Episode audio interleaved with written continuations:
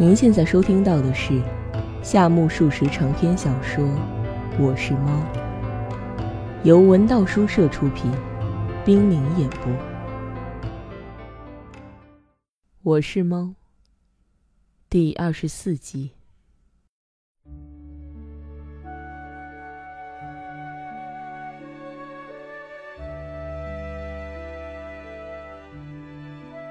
桌禅以外所进行的运动是滑松，这无需赘言，只略述几句。提起滑松，也许有人以为是在松树上滑行，其实不然，也是爬树的一种。不同的只是，桌禅是为了桌禅而爬树，滑松却是为了爬树而爬树。原来松树常青，自从北条时赖罪名寺饱餐之后，松树便长得粗糙不平，因此。再也没有像松干那么不光滑的了，无处下手，也无处落脚。换句话说，就是无处搭爪。需要找一个便于搭爪的树干，一口气爬上去，爬上去再跑下来。跑下来就有两种方法：一是倒爬，即头朝下往地面上爬；一是按爬上时的姿势不变，尾巴朝下倒退。试问天下人，谁知道哪一种下法最难？按人们肤浅的见识，一定认为既然是往下爬，还是头朝下舒服吧？这就错了。这些人恐怕只记得袁义经翻下背越谷战的故事，以为既然袁义经都头朝下下山，那么猫马自然充其量不过是头朝下爬树罢了。不能这么小瞧。你猜猫爪是冲哪边长的？都是口朝后，因此像鹰嘴钩一样，勾住什么东西便于往身前拽。往后推就使不上力气。假如咱家现在飞快地爬树，由于咱家是地上的动物，按理肯定不可能在松树之巅久留，停一会儿必然要下来。如果头朝下的往下落，那就太快了。所以必须采取什么办法，使这自然的快速缓解几分。这便是降。落与降似乎出入很大，其实并不像想象那样有多么大的差别。将落的速度减缓些就是降，将降的速度加快些就是落。落与降只是毫厘之差。杂家不喜欢从松树上往下落，因此定要减缓落下的速度，以便降下来。就是说，要用一点什么抵制落下的速度。杂家的爪如上所述都是口朝外，假如头部在上，爪在下，那么就能够利用脚爪的力量顶住下落的力量。于是，下落便一变而为下降，这实在是极其浅显的道理。然而，不妨反过来学习园艺经头朝下爬松树试试看。虽然有爪，却不顶用，会哧溜溜地滑下来，处处没有力量能够支撑住自己的体重。这时，虽然满心想降，却一变而成为落。想学园艺经翻越背越谷战是困难的，在猫当中。会这套本事的恐怕只有杂家，因此杂家才把这叫做滑松。最后对跑墙再略尽一言：主人家的院子是用竹篱围成个四方形，和沿廊平行的那一边大约有五六丈长吧，左右两侧总共不过两丈五。刚才咱家所说的跑墙运动，就是沿着篱笆跑上一圈，不要掉下去。虽然有时也有掉脚的时候，如果顺利完成，那可十分开心。尤其到处立着烧断根的松木杆，这便于杂家随处歇气儿。今天成绩很不错，从早到晚跑了三圈，越跑越熟练，越熟练就越有趣。终于反复跑了四圈。当跑到四圈半时，从邻舍的屋脊飞来三只乌鸦，在对面六尺多远的地方排队站着刷起。这是些冒失鬼，妨碍别人运动。尤其这些乌鸦家居何处，还来历不明，身份不清，怎能随便落在别人家的墙上？想着想着，喊道：“咱家又过去！喂，闪开！”最前面的乌鸦求着咱家，嬉皮笑脸的；第二只乌鸦在向主人院里张望；第三只在用墙根的竹子蹭嘴，一定是飞来吃了些什么。咱家站在篱笆墙上。为了等待他们的回答，给他们三分钟的考虑时间。据说都管乌鸦叫做丧门神，一点不假。杂家再怎么等，他们也既不搭话，更不起飞。没办法，我只得慢慢走去。于是，头一名乌鸦忽地张开翅膀，还以为他总算惧怕杂家的威风，想要逃走了。不料，他只是改变了一下姿势，把面朝右改为面朝左。这些杂种，若是在地面上那副熊样，咱家不会置之不理的。怎奈正处于光走都很疲乏的半路上，没有精力和丧门神较量。话是这么说，咱家也不甘心继续站在这里等待三只乌鸦自动退却。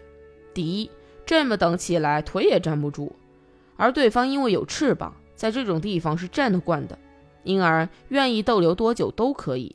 可杂家已经跑了四圈，光是蹲着就够累的，何况何况玩的是不亚于走钢丝绳的技艺加运动。就算没有任何障碍，也难保一定不会摔下去。偏偏又有这么三个黑衣歹徒挡住去路，真是险恶的难关。等来等去，只好杂家自动停止运动，跳下篱笆。一定难缠，索性就这么办吧。一方面敌人过多，其都是此地衍生的扮相，尖尖嘴怪里怪气的高高耸立，活像天狗的死孩子。反正一定不是什么好东西，还是退却安全。如果太靠近，万一摔下去，那就更加耻辱了。想到这儿，面朝左的那只乌鸦叫了一声：“啊，鱼！”第二只也学蛇似的叫声：“啊，鱼！”第三只郑重其事的连叫两声：“阿鱼，阿鱼！”咱家再怎么厚道，也不能视而不问。首先，在自己家居然受到乌鸦的侮辱，这与咱家的名声有关。如果说咱家还没名没姓，谈不上与名声有关，那么就说与颜面有关吧，绝不能退却。俗语也说乌合之众嘛，他们虽然三只，说不定意外的无能。咱家壮起胆子，力争能进便进，慢慢的走去。乌鸦却佯作不知，仿佛在互相谈话，这更惹恼了咱家。假如墙头再宽五六寸，一定叫他们大祸临头。遗憾的是，不论怎么恼火，也只能慢腾腾的走路。总算走到距离乌鸦的排头大约五六寸的地方，刚想歇上一气儿，那些机灵鬼忽然不约而同的扇动翅膀，飞了一两尺高。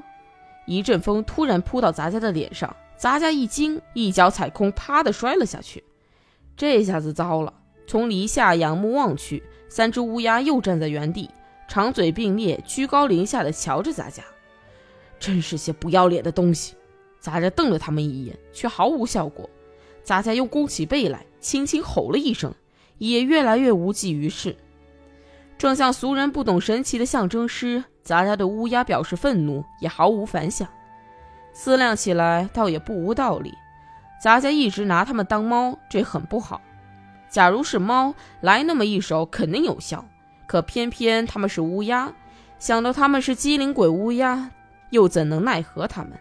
这正如实业家焦急的要制服杂家的主人苦沙弥，正如元赖朝送给西行和尚一只银质猫，正如乌鸦在西乡隆盛的铜像上拉屎。咱家可会看风头，约觉于己不利，干净利落，嗖的一下子溜进岩廊去了。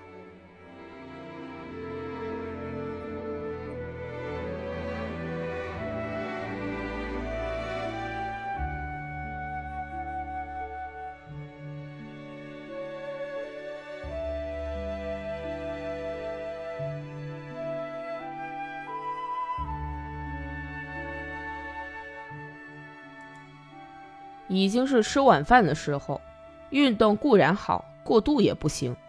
身子像散了架子似的，已经拿不成个儿。何况恰是初秋，运动中杂家日晒下的毛皮大衣，大概吸饱了夕照的阳光，身子烤得受不住。从毛孔里渗出的汗珠，盼它流下去，可它却像油腻似的粘在毛根上。后背痒得慌，出汗发痒和跳蚤钻进毛丛里发痒。咱家是能够辨别清楚的，本也知道，大凡嘴能够够得到的地方可以咬它，爪能伸得到的地方可以挠它，但是现在养在脊梁骨树像的正中，可就力所不逮了。这时节，不是见到一个人在他身上乱蹭，便是利用松树皮大演一场摩擦术。如不二者，则其一，就难受的睡不着。人嘛，全是些蠢货，娇声娇气的叫几声就行。按理，娇声媚气应是人们为杂家而发。假如设身处地的为杂家着想，自然会明白，那不是猫在献媚，而是猫被人的叫声所诱发的媚气。反正人嘛，都是些蠢货。杂家被诱发出娇媚声，往人们的腿上一靠，人们大抵误以为是爱上了他或她，不仅任杂家亲昵，常常还爱抚杂家的头部。然而近来，杂家的皮毛里繁殖着一种号称跳蚤的寄生虫。偶一靠近人，肯定要被掐住脖子，远远扔出去。仅仅因为那么个肉眼不一定看得见的微不足道的小虫，便厌弃杂家。这正是所谓翻手为云，覆手为雨。顶多那么一两千只跳蚤呗，人们竟然这么势利眼。据说人世上爱的法则，头一条是于己有利时，勿须爱人。既然人们对杂家风云突变，身上再怎么痒。也不能指望靠人力解决，因此只好采取第二种办法：松树皮摩擦。再也没有别的好主意，那就去摩擦一会儿吧。杂家刚要从岩廊跳下去，这可是个得不偿失的笨法子。理由倒也无他，松树有油，松油的粘着力特别强，一旦粘到毛梢上，哪怕雷轰，哪怕波罗的海舰队苦战的全军覆没，它也绝不肯脱落。而且，如果粘上了五根毛，很快就蔓延到十根。刚刚发现粘上了十根，已经粘住了三十根。咱家可是个酷爱恬淡的风雅之猫，非常讨厌这种腻腻歪歪、狠狠歹歹、黏黏糊糊、磨磨唧唧的玩意儿。纵然绝代美猫，咱家都不睬，何况松枝虎？松枝和车夫家大黑眼里迎着北风流下的眼痴不相上下。让他来糟蹋咱家这身浅灰色毛皮大衣，太岂有此理！松枝稍微想想就会明白，但是那家伙没有一点思量的意思，只要将脊背往树皮上一靠，肯定立刻被他粘住。和这种不知好歹的蠢货打交道，不仅有损于咱家的颜面，而且也有害于咱家的皮毛。再怎么痒的难受，也只得忍着点儿。然而这两种方法却进行不得。又令人担忧，不赶快想个办法，总这样又痒又黏，结果说不定会害病的。应该如何是好呢？正弯着后腿打主意，忽然想起一件事来：我家主人常常带上毛巾和肥皂，不知悠然去到什么地方。过三四十分钟回来以后，只见他阴沉的面色有了生气，显得那么光艳。假如对主人那么脏里脏气的人都能产生那么大的作用，对杂家就会更有笑颜。杂家自来就这么漂亮，又不想当个花花公子，本可以不去。万一身染重病，享年一岁零几个月而夭折，那将何以告慰天下苍生？听说那个地方也是人类为了消磨时光而设计出来的澡堂，既是人类所造，肯定不含糊。反正没事儿，进去试试有何不可？干这么一次。即使不奏效，顶顶多洗手不干到头。不过还不知人类是否那么宽宏大量，肯在人类为自己设计的澡堂里容纳异类的猫，这还是个问号。但是连主人都大模大样的跨入，料想也没有理由将杂家拒之于门外。但是万一吃点什么苦头，传闻可就不大好听。最好还是先去侦查一下。约摸情况良好，再叼条毛巾窜进去看看。主意拿定，便徐步向澡堂进发。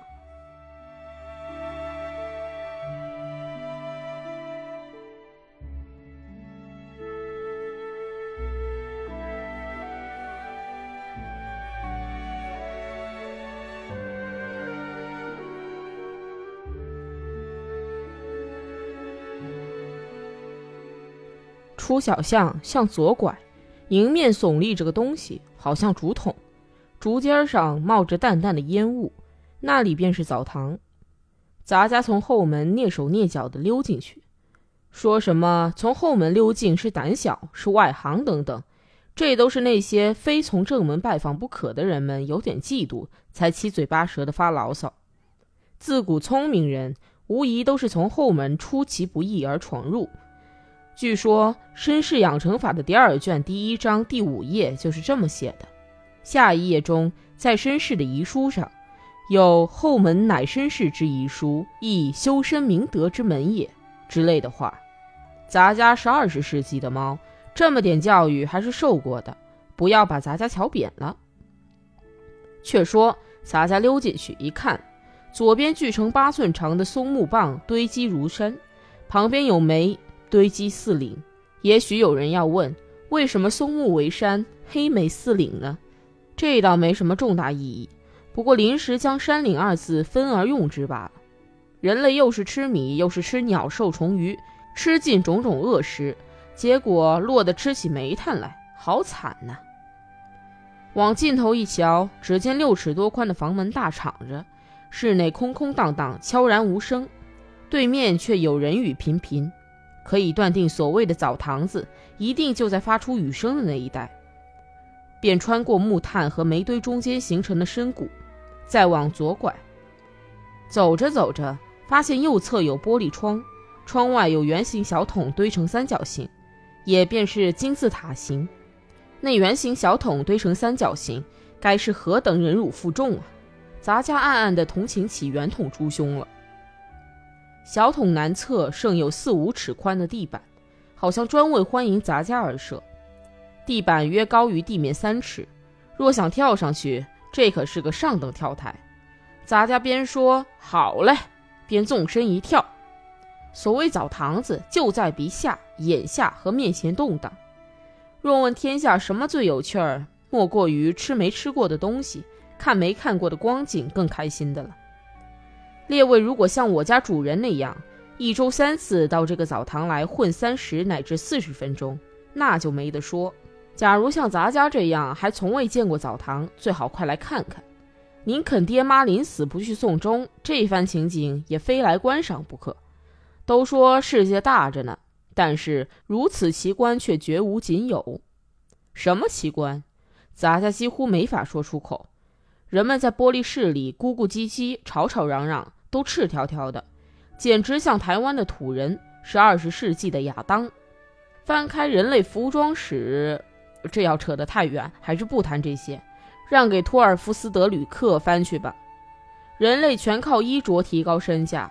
十八世纪英国的理查德纳什对于巴斯温泉制定了严格的规则，在浴池内，不论男女，从肩到脚都要着装。距今六十年前，曾在英国的古都设立绘图学校。既是绘图学校，那么买些裸体画、裸体像的素描与模型，四下陈列起来。这本是件好事，可是当举行开学典礼时，以当权者为首，直到教职员都曾非常尴尬。开学典礼嘛，总要邀请室内的名媛淑女。然而，按当时贵妇人的观点，人是服饰的动物，不是披一身毛皮的猴子猴孙。人不穿衣，犹如大象没有鼻子；学校没有学生，军人没有勇敢，完全失去了人的本性。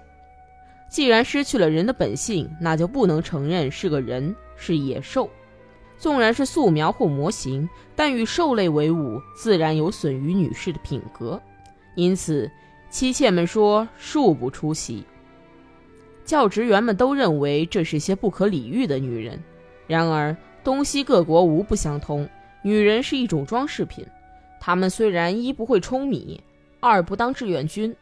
但在开学典礼上却是少不得的化妆道具，因此也就没有办法，只好跑到布店去买了一丈二尺八分七厘的黑布，给那些被咒为野兽的人像穿上了衣服，又生怕冒犯哪一位，煞费苦心的将脸遮掩了。于是开学典礼总算顺利举行，服装之于人竟然如此重要。